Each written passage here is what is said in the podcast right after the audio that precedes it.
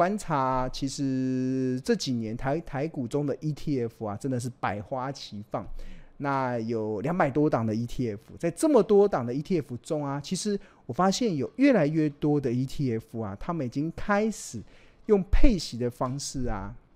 已经采用所谓的季季配息，就是我每一季配一次，我每一季配一次。那换言之，一年就配了四次嘛。所以后来青龙就突发奇想，那我有没有办法可以把这些季季配息的 ETF 把它组合起来，然后我选个三档。那就可以打造出从一月份到十二月份，我每个月都可以领到股利的一个投资组合。那要怎么做呢？其实有几个步骤啦。第一个步骤啊，你必须得先去选择，就是有哪一些的 ETF，它是一月、四月、七月跟十月它会季配息的。那我这边有帮大家筛选的四个 ETF，包含了像零零五六元大高股息。然后还有零零八八八永丰台湾 ESG，另外还有零零九一二中信台湾智慧五十，另外还有零零七一七富邦美国特别股，这四档的 ETF 是在一月、四月、七月、十月配息的。那目前殖利率最高的当然是零零五六，殖率是来到六点四趴。那其次是零零八八八的五点四八 percent，那零零九一二是四点四五 percent，零零七一七是四点二三 percent。那有了一四七十之后，那我们还差二月份嘛？我们看一下二月份有哪一些的 ETF 也是季季配息的。那我们这边有提供了一些选择，那包含了零零九零零这个富邦特选高股息，它也是在二月、五月、八月、十一月配息。那它家目前的殖利率非常吓人，有十二 percent。那除此之外，整个国人现在。ETF 受益人数最多的，其实就是零零八七八，受益人数超过一百万人的。那这个国泰永续高股息，它目前的殖率是五点六八 percent。那这一档零零八七八，它同样的也是季配息，那配息的时间是二月、五月、八月、十一月。好，那第三档是零零八五零，这个元大台湾 ESG 永续，那它的殖利率是四点三三 percent。那第四档是零零八九一中信关键半导体，它殖利率是四点二八 percent，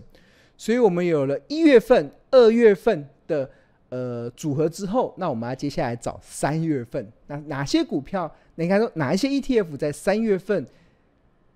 呃季配息呢？其实有三档，我觉得是大家可以去参考的。那包含了这个零零七一二这个 FH 富时不动产，它现在目前的殖利率是高达九点九七 percent 哦。那他们季配息的时间是三月、六月、九月跟十二月。那除此之外，零零七一三元大台湾高息低波，它现在目前值域是高达九点三八 percent，它同样的是也是在三月、六月、九月、十二月份配息。那最后一档是零零八九六。中信绿能及电动车，它目前值域是四点二二 percent，所以大家有没有注意到？其实我们已经找到了有这个所谓的一月，找到了有这个一月、四月、七月、十月配息的 ETF，那我们也找到了有二月、五月、八月、十一月份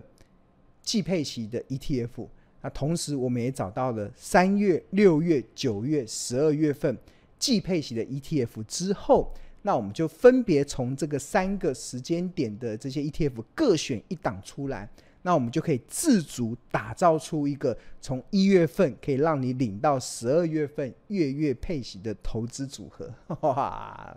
那刚才这些投资组合要怎么选呢？要怎么去把它归类在一起呢？那我这边做一个范例的说明，我做一个范例的说明。那这个范例的说明，其实我认为其实可以帮助一些投资人。如果你想要打造每个月都可以领平均一万块的股利啊，其实呃不妨可以从这个地方去思考。那要怎么做呢？第一个，你要先准备本金，对啊，你至少要个两百万左右的本金嘛。那有两百万的本金之后，然后你再把这两百万的本金分三分之一、三分之一、三分之一去分散在。不，这三档的 ETF 上，那最后你就可以稳健的去创造出一到十二月份月月配的 ETF 的组合。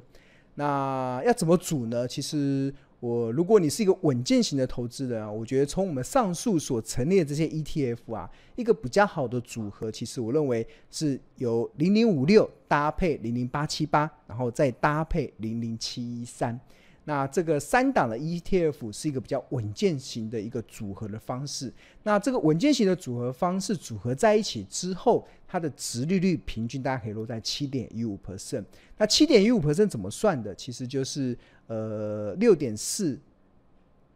的三分之一嘛，加上五点六五的三分之一，加九点三八的三分之一。那如果它能够维持这样子的一个值利率，那你把它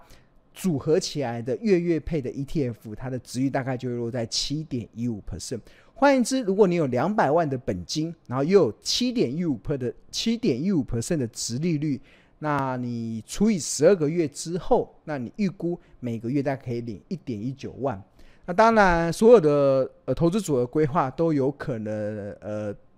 都有可能落场嘛，所以我们这边打个九折来好了，打个九折来看，一点一九打个九折，也可以创造出每个月领一万块的这样子的一个效益性，对啊，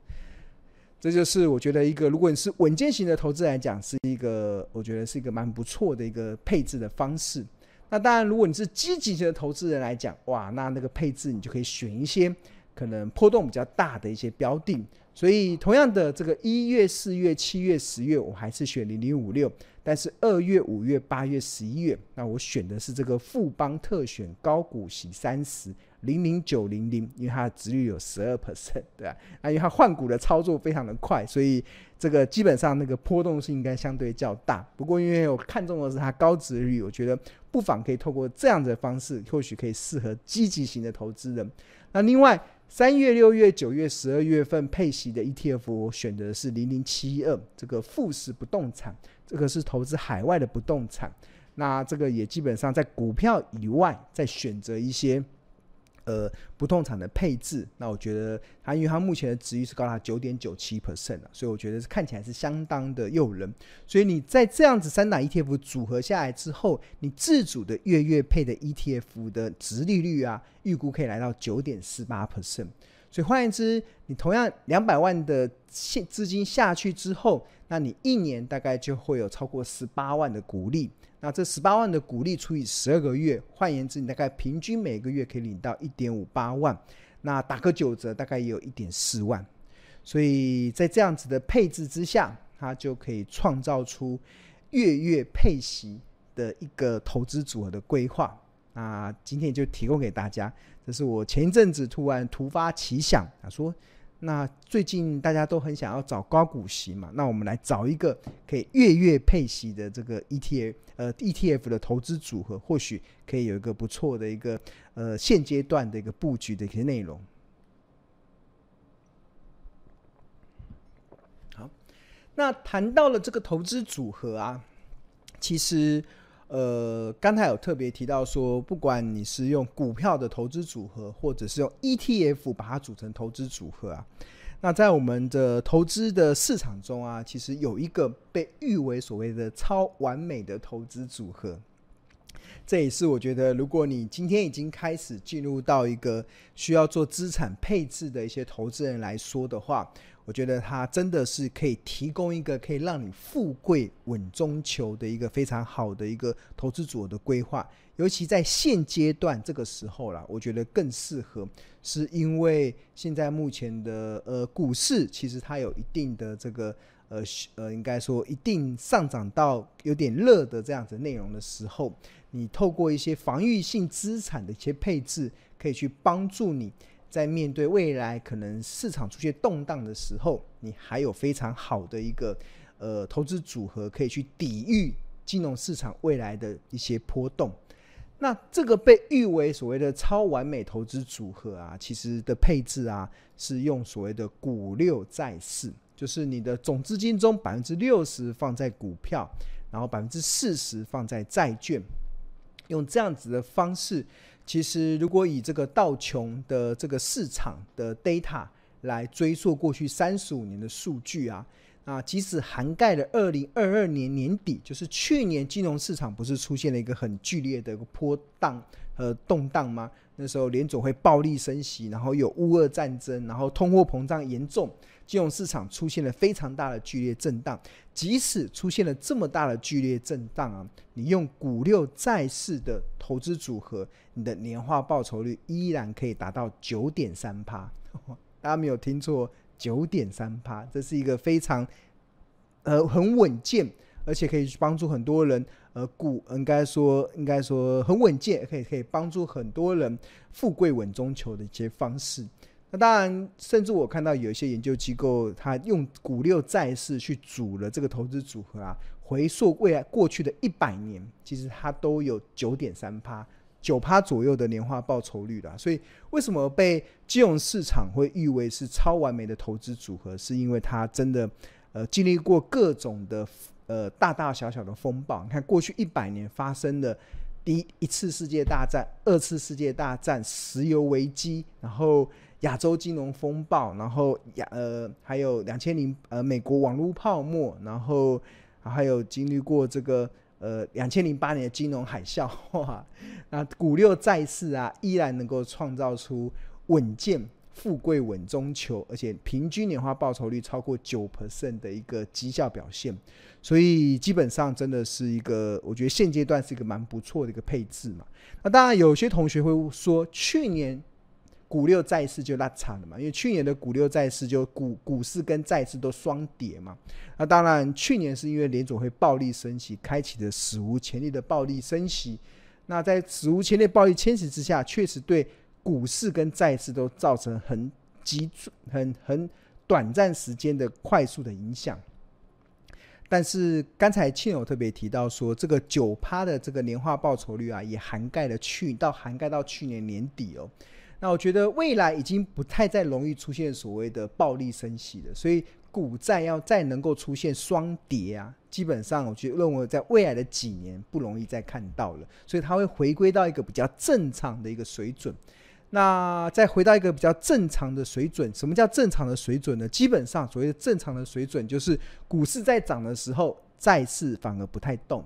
那股市在跌的时候，那债市反而比较抗跌，甚至债市有些时候它还能够逆势的上扬。所以这是比较正常的一些状况。所以我觉得未来这几年金融市场会回归到一个比较正常的一个呃股债的一个相对衡的一些表现。那当然，有些研究机构预估，呃，可能未来股六债四它的年化报酬率可能到不了九趴，但是基本上中位数都有五趴、五点四趴以上，所以我觉得它基本上还是一个非常稳健的一个所谓的投资组合的规划。那如果股六债四是一个超完美的投资组合规划啊，其实对。对于一个聪明的投资人来讲，他要怎么去运用啊？我觉得你运用得当的话，它可以帮助你去创造所谓的超额的利润。那这个创造超额利润，其实有它 SOP 的流程。这 SOP 的流程是什么？就是在成平的时候做好资产配置，比如说就用股六债四，就是你的总资金中百分之六十放在股票，百分之四十放在债券。那如果接下来股市有出现大跌的时候，那股票会跌嘛？那但是债债市它是属于债券商品，它是属于防御性的资产，所以它会抗跌。但是利用股市大跌的时候啊，你的操作是什么？操作是卖掉防御性的资产，去转进跌比较多的股票，那你就可以创造这个超额的利润。那反之呢？反之什么？反之，如果股市开始出现大涨的时候，你要做的是什么？你要做的是卖掉股票，然后去把钱转进到防御性的资产。那这是一个很重要的步骤哦。就是如果你能把这个这个步骤啊能够抓好，基本上它就可以帮助很多的人去创造出所谓的超额的利润。大家有没有听懂这个超额利润的方式？就是平常如果股市的行情就是呃一般一般，没有也没有大风也没大浪，那我们就做好资产的配置，然后用股六债四。然后如果哪一天股市大跌的时候，你要卖掉防御性的资产，去转进跌比较深的股票，因为那个时候好股票会越跌越美丽。那很多的投资人其实。在去年会错失这个台股这个十月份猎杀红色十月，这个很多好股票跌到非常便宜的的内的这个呃的呃机会啊，其实有一个很大的关键，就是它来的时候，就是当这个机会来的时候，你已经弹尽粮绝，没有任何的钱了。那所以平常做好资产的配置，那我觉得那个就是可以帮助你，当机会来的时候，尤其是股市的机会来的时候，你手上有足够的现金，可以去创造出一个好股票，越跌越买，因为它越跌越美丽的这样子的机会。那随着后来出现报复性的反弹之后，那自然而然你的你的超额利润，你的财富增长的速度就会非常快。那当然，随着如果股市开始大涨，要做的怎么做？就是开始卖股票嘛，然后去买一些防御性的资产，因为股市不可能天天过年，对啊，就是不可能天天涨不停的，就是涨多了一定要休息，在休息的过程，那有些时候。要么就是以盘带跌嘛，就横向整理；要么就突然一个回马枪，对啊。那回马枪的时候，如果你有买防御型的资产的时候，那你就比较能够抗那个跌的时候的这个压力跟风险。所以，所以我觉得这个超这个的配置真的要蛮大家要积极的去做了。那当然，这个债啊要怎么去选呢、其实相同的，我也提供一个思考的方向，一个选择的方向给大家参考。那像我自己最近在选债的时候啊，其实我一样还是选 ETF，但是我所交注注意的这个呃债券的 ETF 啊，我会去选这个投资等级的 ETF。那而且殖率要相对较高，那我反而不太去买那些政府发行的公债，因为他们第一个殖率相对较低嘛。那我觉得现阶段有非常多好的投资等级的债券型 ETF，值率都蛮高的，而且它也可以帮助你自主一个从一月配到十二月份月月配息的债券的投资组合。那举例来说，像一月、四月、七月、十月，那有三档的 ETF 的这个债券型 ETF，它的值率相对较高。看，一个是零零七八八 B 元大十年 IG 电能债，它的值率是五点八五 percent。那零零七二零 B 元大投资级公司债，殖率是五点七七趴。那零零八四二 B 台新美元银行债，殖率是五点七七趴。那这顾名思义，其实就是银行发行的债券，然后投资等级公司发行的债券，跟这个跟电能有关的公司发行的债券。那除除了一月、四月、一月、四月、七月、十月的这些配息的这个债券型 ETF 之外，那另外像二月、五月、八月、十一月份也有一档是元大十年 IG 银行债，它目前的殖率有五点七四趴，那它代号是零零七八六 B。那三月、六月、九月、十二，那目前有一档元大十年 IG 医疗债，那目前殖率有五点三趴，它代号是零零七八七 B。所以你透过这样子的一个投资组合的配置啊，基本上应该就可以配出月月配息的一个债券型的一个 ETF 的投资组合了。那基本上，因为现在目前很多投资等级债券 ETF 的殖利率都相对较高，所以我觉得。对我来讲啊，它是一个现阶段很好现金的一个呃 parking 的地方，就是现在呃随着这一波股市在上涨嘛，然后呃现金开始拉高现金的部位，那现金如果单单纯纯放在银行的定存，其实利率是非常低的，现在银行的定存大概只有一点五趴，那除了这银行定存之外，我们为了要创造出更好的效益性，那我觉得我像我自己已经开始有一些资金就转往到一些债。债券型的 ETF，那基本上我投资债券型的 ETF 不是要求它大涨，我只是求它防御性的价值就好。它一年可以配个五趴六五趴左右的殖利率我就够了，对啊，这个比我放在银行的定存还好。那我买债券型的 ETF 其实也不是为了要呃赚价差，单单纯纯的就是做资产配置。那我的目的是什么？我的目的其实就是希望有一天。股市大跌的时候，我可以卖防御性的资产去买股票，对吧？那即使股市没有大跌，那因为我目前的债市有不错的现金的收益，所以我基本上我就可以提高，呃，应该说现在的债券型商品有不错的殖利率，所以呃，我也可以提供我提高我现金收益性的一个很好的一个去处。对，尤其在今年以来，我们很明显的，为什么我现在开始会想要把资金放在债券型上，是因为股市大涨了嘛？股市大涨的操作，你要能够创造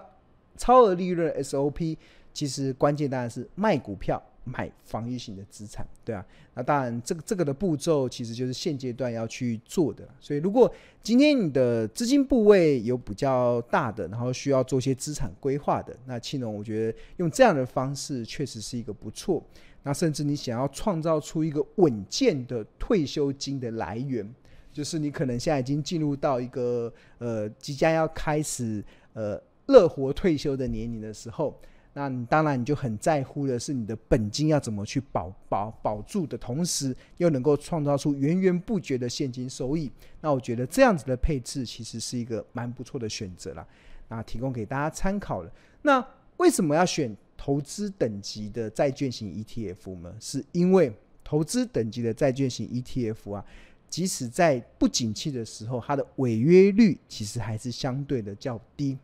那通常。我们买债券其实就是把钱借给需要用钱的人嘛。那我们把钱借给需要用钱的人，那用钱的人会付我们利息，跟我们借钱的人会付我们利息，那很正常。但是如果跟我们借钱的人呢，他的信用平等比较好，他付给我们的利息就会少一点。但是他如果跟我们借钱的人呢，他